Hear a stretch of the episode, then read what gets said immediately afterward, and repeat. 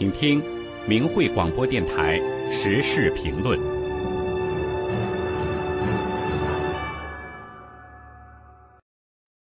请听时事评论：告密者的下场。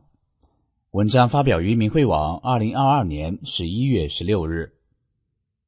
告密是人类最卑劣的行为之一。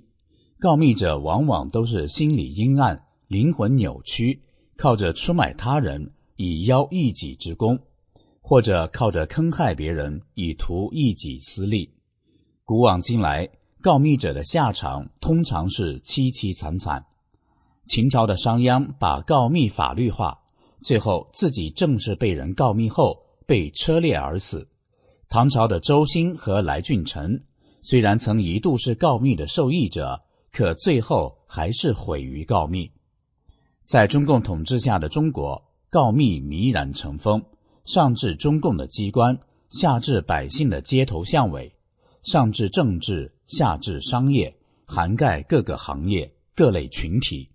当中共需要时，告密者被中共宣称为是爱国者；当中共不需要时，告密者就会变成品德败坏的小人，从而杀无赦。一九七零年二月的一天，安徽固镇县人民医院副主任方中谋一家人对文化大革命进行家庭讨论。方中谋说要为刘少奇翻案，还质疑毛泽东为什么搞个人崇拜。那个时候到处都是毛的像。方中谋的丈夫张月生说：“方中谋，从现在起你就是阶级敌人，我要和你划清界限。”你把你刚才说的话都给我写出来。方中谋写下文字后，癫狂的张月生拿着这所谓罪证，向军代表揭发了妻子的所谓反革命行径。他们十六岁的儿子张宏斌也写了一封检举信，举报自己的母亲。两个月后的一天，在当地万人宣判大会之后，方中谋被中共枪决。多年后。张宏斌回忆起那段母亲被自己送上断头台的往事，噩梦连连，痛悔不已，恨自己畜生不如。他说：“我应该背上这个沉重的十字架，它将永远由我肩负着，一步一步的往前走，一直到我走进坟墓的那一天。”到了晚年，张宏斌说：“如今我老了，每晚都在做噩梦。”很多像张宏斌一样的告密者，在被中共欺骗和利用之后，后来在恐惧和自责中生不如死。经过中共篡政七十多年来的统治，告密的行为在大陆已经生活化，人们很多时候已经不认为告密是不道德的，而有些人为了眼前的好处和利益，甚至热衷于告密，并乐此不疲。一九九九年七月。中共迫害法轮大法以来，中共江泽民集团为了要达到所谓的三个月内消灭法轮功，启动了中共一条线机制，从中央到居委会，凡是举报法轮功学员的都有奖。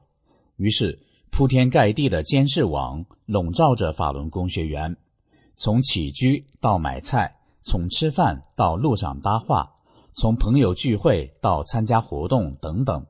法轮功学员的一切活动几乎都在被监视中、被告密中，随之而来的是法轮功学员被绑架、被迫害、被酷刑折磨，甚至被火灾器官、家破人亡、妻离子散。告密者拿着用法轮功学员生命和一家人的平安换来的奖金，会安心吗？二零零七年八月，湖北省汉川市法轮功学员胡汉娇女士。在回龙镇发放法轮大法真相资料时，被人告密，之后被非法劳教三年。二零二一年三月，胡汉娇不顾疫情传染性强的危险，走街串巷告诉世人避疫的良方，再次被告密，遭分水派出所警察绑架，之后被非法判刑四年。十三天后，胡汉娇被迫害致死，可中共对外谎称胡汉娇是病死在医院的。自中共迫害法轮功以来，类似胡汉娇被告密后被迫害惨死的案例比比皆是。最为可悲的是，这样的悲剧至今仍在不断上演着。真心希望那些告密者停止告密犯罪行为，为了自己和家人的幸福。要知道，法轮功学员给予人们的是至高至诚的宝贵真相，而告密者却恩将仇报，告发恩人。那么，这些告密者注定会背上自己的枷锁，在恐惧与自责中度日如年。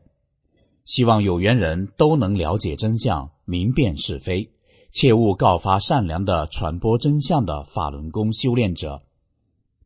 以上的时事评论内容选编自《明慧评论》文章《告密者的下场》。